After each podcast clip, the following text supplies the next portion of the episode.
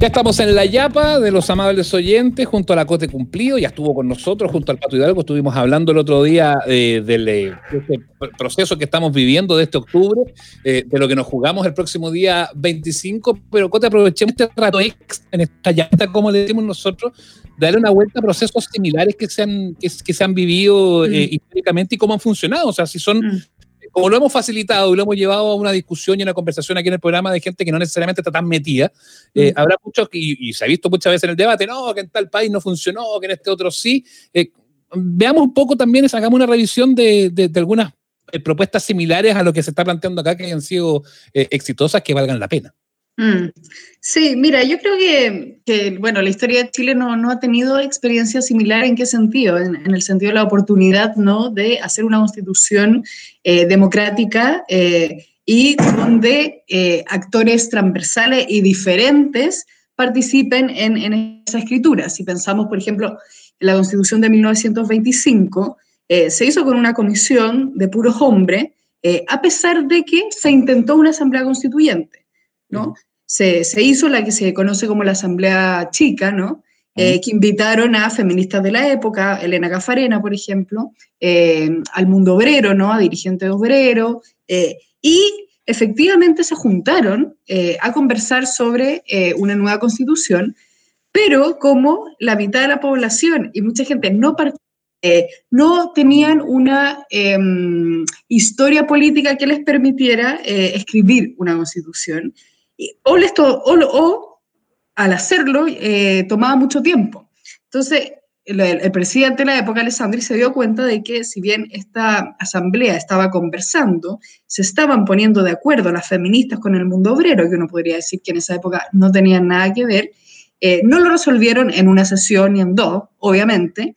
Y Alessandri dijo, ya, entonces esto no funciona, adiós, voy a hacer mi convención y la sacamos rápida, ¿no? Ahí uno puede interpretar si, si había una real intención de que participaran o era para que se quedaran un poco callados eh, para sacar la constitución y que en el fondo el movimiento popular no siguiera molestando. Eh, ¿Resultaba fácil, perdona Cote, porque me, me, parece curioso el retrato que tú pones ahí, pero resultaba fácil decir, abramos el espacio a todos los que quieran, considerando que, que casi nadie, incluso queriendo, iba a poder involucrarse. Exacto, claro. Era una, se podría decir que fue una trampa, Em, y además... ¿Se de oro, no? No, yo creo que no, porque, eh, porque acá eh, no, o, sea, ojalá no tienes la posibilidad de que eh, llegue el presidente y diga, este proceso no va, voy a hacer una comisión y fin. ¿no? este proceso involucra efectivamente como la, la decisión, digamos, si, si es que gane el apruebo, de 100% eh, ciudadano o mixta, pero en cualquiera de las dos eh, van a haber ciudadanos que, que, no necesariamente tienen trayectoria política o han participado activamente en política. Pues yo, lo planteaba, Cote más desde esto que se plantea en el fondo como de las trabas para los independientes. Por eso, lo, por eso yo lo planteaba como una suerte de complejidad para que el hijo de vecino pueda llegar a, a parte de esa comisión. Sí, sí, efectivamente hay, hay, trabas que son importantes que obviamente no, no, van a permitir de manera fácil que eh, el dirigente de pescadores de no sé dónde llegue efectivamente eh, a, esa asamblea.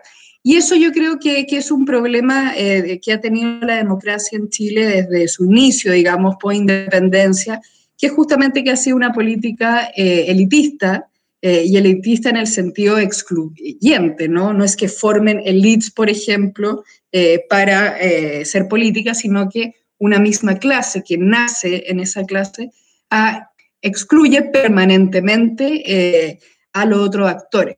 y eso yo creo que podría cambiar si es que en una nueva constitución, por ejemplo, se se mejoran esos mecanismos de participación, se hacen en el fondo cabildo, voy a poner una idea, cabildo vinculante, ah. donde el, Estado, ¿no? Eh, el sistema político esté obligado a escuchar y a hacer que esos otros eh, participen constantemente, digamos, en la construcción política. Eh, entonces, estas expectativas, estoy pensando en, la crítica, ¿no? en, el, lugar de quien critica eh, el proceso constituyente porque, porque tiene susto, por la incertidumbre, por, las razones que sean. A propósito de, las expectativas desbocadas, Entonces, es interesante eh, plantear eso, en el fondo, cuánto finalmente de lo que un, un, un muy optimista de la prueba pueda fantasear sobre la constitución, finalmente se construye en esto, porque, porque, hay, procesos que en el fondo son bastante institucionales, bastante, bastante aburridos a lo mejor, porque tienen que ocurrir. las cartas magnas igual no se escriben de otra manera, eh, y, ahí, y ahí entraba la comparación histórica, ¿no?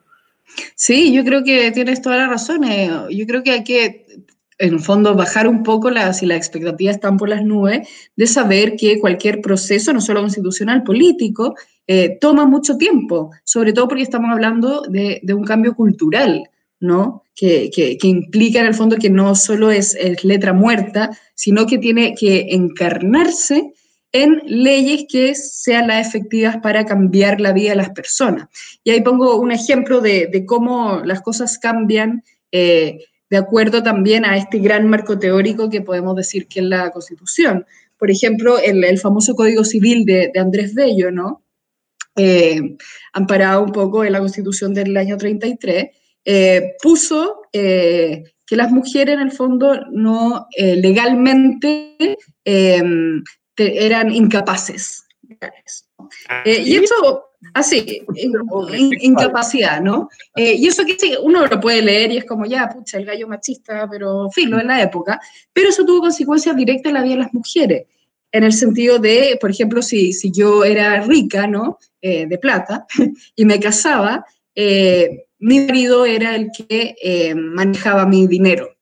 Por lo tanto, yo no tenía ninguna autonomía de ni siquiera ir a la esquina a comprar pan. Otro ejemplo de eso, eh, esa incapacidad em, hacía que las mujeres no pudieran ser testigos eh, en casos judiciales, ¿no? Eh, sin el permiso del marido, por cierto. Entonces, si a mí el marido me sacaba la cresta, yo no podía ir a atestiguar mi caso y ninguna de mis amigas que sabían que mi marido era un imbécil podía ir el caso. eran una tropa de incapaces. Exacto. Y eso, eh, a pesar de que después va a cambiar la constitución del, eh, año 25 y van a poder empezar a hacerse nuevas leyes, eso también va a tomar un tiempo en crear, después de la constitución, en el fondo tenías que crear la ley que permitiera a las mujeres ser iguales en los hombres ante la ley y así, etcétera, etcétera. Lo que hace también que, puede, que es, sea un proceso bien, bien interesante porque vamos también a ir pensando leyes eh, que resuelvan no solo los problemas del presente, sino los problemas eh, que vayan surgiendo en el futuro. Cote, para cerrar la yapita, para de todo este rato y toda esta conversación que hemos tenido, una experiencia de afuera que te parezca importante, a la cual a lo mejor la gente que nos está escuchando, terminada esta, esta conversación, pueda partir a lo mejor a buscar, a mirar y darse cuenta, bueno, aquí hay un proceso que resultó check, que resultó ejemplar. Yo creo que en proceso de asamblea constituyente el caso de Portugal es súper interesante. Y es súper interesante porque fue un proceso en el fondo que eh, derriba el mito de la Asamblea Constituyente, Venezuela, bla, bla, bla, y muestra, digamos, un país que no es rico, no es de los países más ricos de Europa, eh, de hecho es de los más pobres de Europa, eh, que ha podido mejorar a través de esa constitución la participación ciudadana. De hecho, Portugal, esa, esa constitución es tan flexible, es tan ágil también, que ha permeado en una cultura que es muy progresista en el sentido de que se adapta rápidamente a, los problemas y no le ha ido tan mal, por ejemplo, en, eh, en el tema del coronavirus. Perfecto. Eh, qué rico nos a poder tener otro ejemplo del que está hermano, ¿no? Porque parece que la discusión se centra siempre en los mismos dos países cuando estamos Claro. nos aburrimos un poco, un poco del bonus. Así que ahí, Portugal para mirar. María José Cumplido, historiadora que nos ha acompañado tanto la Yapa como la conversación del día miércoles eh, acá en el Amables Oyentes, Amables, Amables Constituyentes se llama esta, edición, así que... Estamos disponibles. Estamos muy disponibles. Muchas gracias por, por conversar con nosotros. Gracias a ustedes. Chao. Pues.